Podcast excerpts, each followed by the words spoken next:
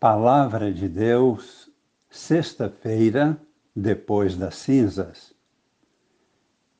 Amigos e irmãos, participantes da vida nova em Cristo, com Maria em oração.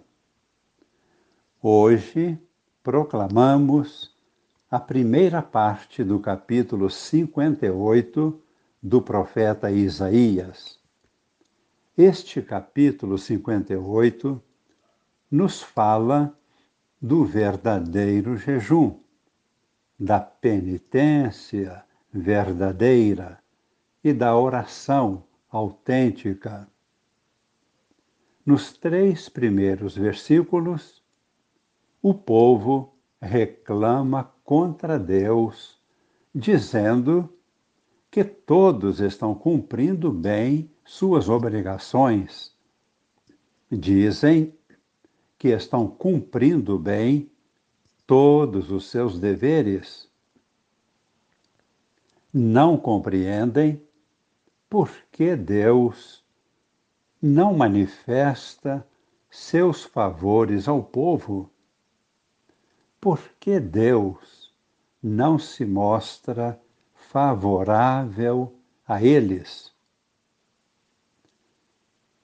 Se fôssemos aplicar este texto à realidade de nossos dias, seria como se nós reclamássemos contra Deus, dizendo que estamos agindo bem e que Deus não nos escuta e não nos atende.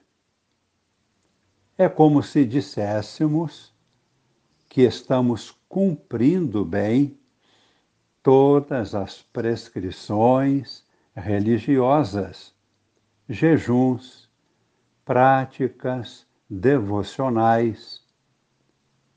Participamos com contribuições e coletas na medida em que são solicitadas celebramos frequentemente os cultos religiosos. Imaginemos a cena. Nós, com nossos clamores e nossas reclamações, esperando uma resposta de Deus e a resposta se faz ouvir através do profeta Isaías. E é neste capítulo 58, a partir do versículo 3. Vamos agora ler diretamente da Bíblia a resposta de Deus para nós. E Deus responde: é porque no dia do vosso jejum tratais de negócios e oprimis os vossos empregados. É porque, ao mesmo tempo, que jejuais, fazeis litígios e vos entregais a brigas e agressões impiedosas. Não façais jejum com esse espírito, se quereis que o vosso pedido seja ouvido no céu. Por acaso é esse jejum que eu aprecio ou as vossas mortificações? Por acaso estáis pensando que se trata de curvar a cabeça como se fosse um ramo fraco, deitar-se em saco de linhagem e colocar cinza na cabeça? Pensais que é isto que agrada ao vosso Deus e Senhor? Sabeis qual é o jejum agradável a Deus? O jejum agradável a Deus é acabar com as injustiças, é soltar as algemas colocadas injustamente, é libertar aqueles que foram presos injustamente, é romper todo tipo de escravidão, é repartir o seu pão com os famintos, é acolher os pobres e peregrinos, é doar roupas para aqueles que não as têm e não desprezar aqueles que estão mal vestidos e não humilhá-los. Se fizerem isso, então sim, a luz de vocês vai brilhar e será tão bonita como a luz da aurora ao raiar do dia. E vocês, quando estiverem doentes, vão recuperar a saúde rapidamente.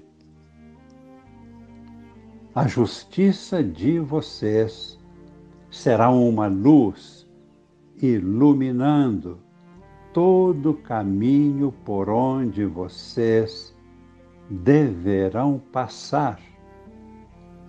E a glória de Deus será uma luz caminhando atrás de vocês, como uma defesa, uma proteção. Então vocês caminharão seguros.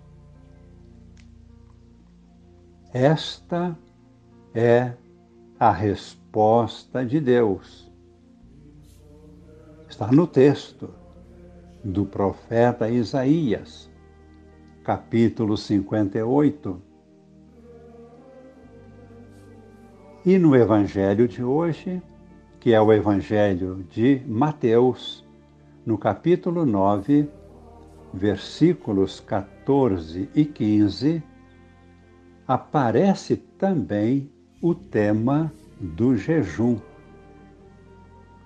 Os discípulos de João Batista praticavam um jejum severo. Então perguntaram a Jesus: Por que os teus discípulos não jejuam? A resposta de Jesus foi surpreendente. Jesus afirmou que sua presença no meio dos discípulos levava uma alegria tão grande que era semelhante à alegria de uma festa de casamento.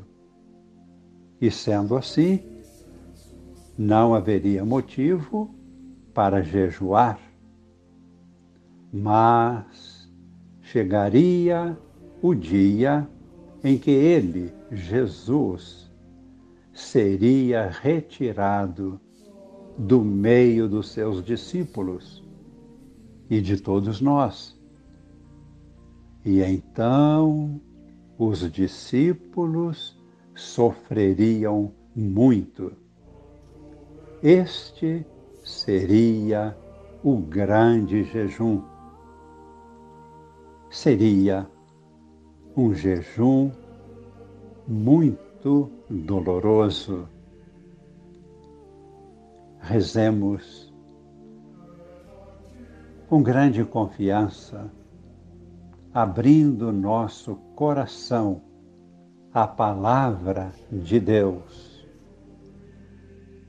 Acolhemos neste momento o dom do Espírito Santo que o Senhor nos oferece para vivermos este tempo da Quaresma, tempo de oração, jejum, esmola, caridade, fraternidade.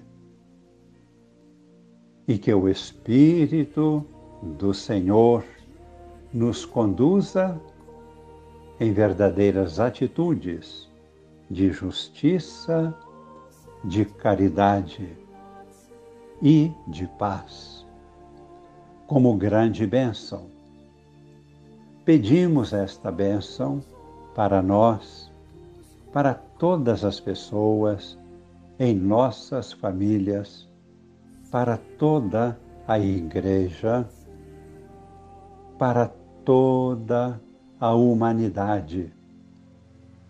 E que esta bênção permaneça em nós para sempre. Abençoe-nos o Deus Todo-Poderoso, Pai e Filho e Espírito Santo. Amém.